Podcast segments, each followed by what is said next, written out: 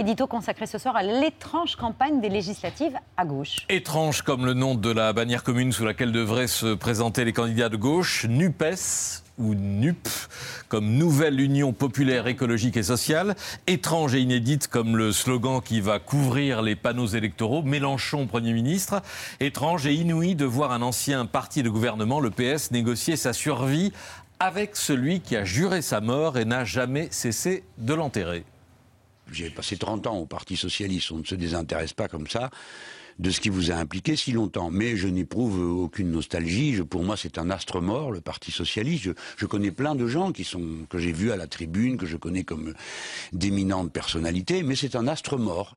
Voilà, c'est mort. C'était il y a 10 ans. Jean-Luc Mélenchon qui a quasiment euh, atteint son but après les 1,7% d'Anne Hidalgo à la présidentielle, mais qui a encore besoin de ce qui reste d'implantation locale du PS pour faire élire un maximum de députés insoumis. Le PS qui semble avoir tout oublié de ce qu'il séparait de la France insoumise. Oui, la République, la laïcité, le sérieux budgétaire, l'engagement européen, le maintien dans l'OTAN, le soutien militaire à l'Ukraine. Sur tous ces points, les socialistes n'avaient pas de mots assez durs. Les divergences étaient rédhibitoires. Ainsi, le patron du PS, Il y a seulement deux mois après une déclaration de, de Mélenchon affirmant que François Hollande a déclenché une guerre au Mali, il l'accuse de confondre agresseurs et agressés au Mali, en Syrie et en Ukraine. Carole Delga, la présidente de la région Occitanie euh, en juillet dernier.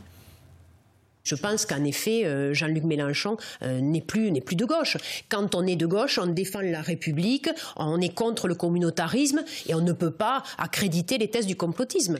Voilà, j'en ai des dizaines comme ça dans le magasin archives. La vérité, c'est que le PS, les écolos et les insoumis ne sont pas d'accord sur grand-chose. Euh, ce soir, Bernard Cazeneuve, l'ancien Premier ministre, annonce qu'il quittera le PS s'il y a accord euh, avec euh, les insoumis. Mais tout cela, aux yeux de la direction du PS, est devenu accessoire. Accessoire, c'est-à-dire Le cœur des discussions, c'est pas le programme, c'est les sièges de députés et la répartition des circonscriptions, les circos, comme disent les politiques.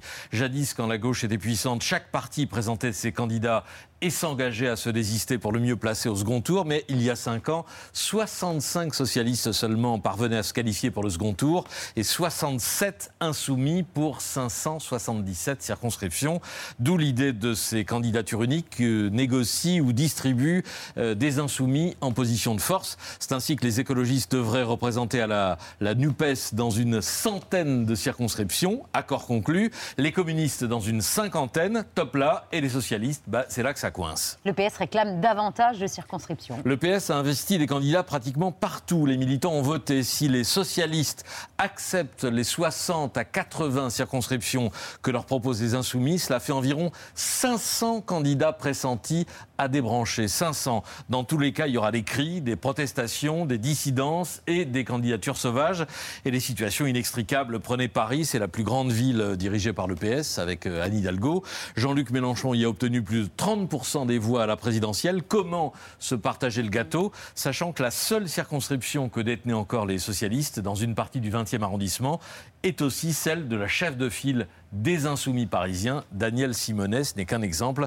Mais donc, à l'heure où nous parlons, ça coince encore entre le PS et les insoumis. Est-ce que cette gauche unie pourrait conquérir une majorité à l'Assemblée nationale? Il faudrait un raz-de-marée insoumis, euh, puisque c'est la formation de Jean-Luc Mélenchon qui aurait la majorité des investitures. Il faudrait aussi que l'électorat de gauche modéré euh, se résigne à la radicalité euh, de Mélenchon et des insoumis et ne fiche pas le camp chez, chez Macron.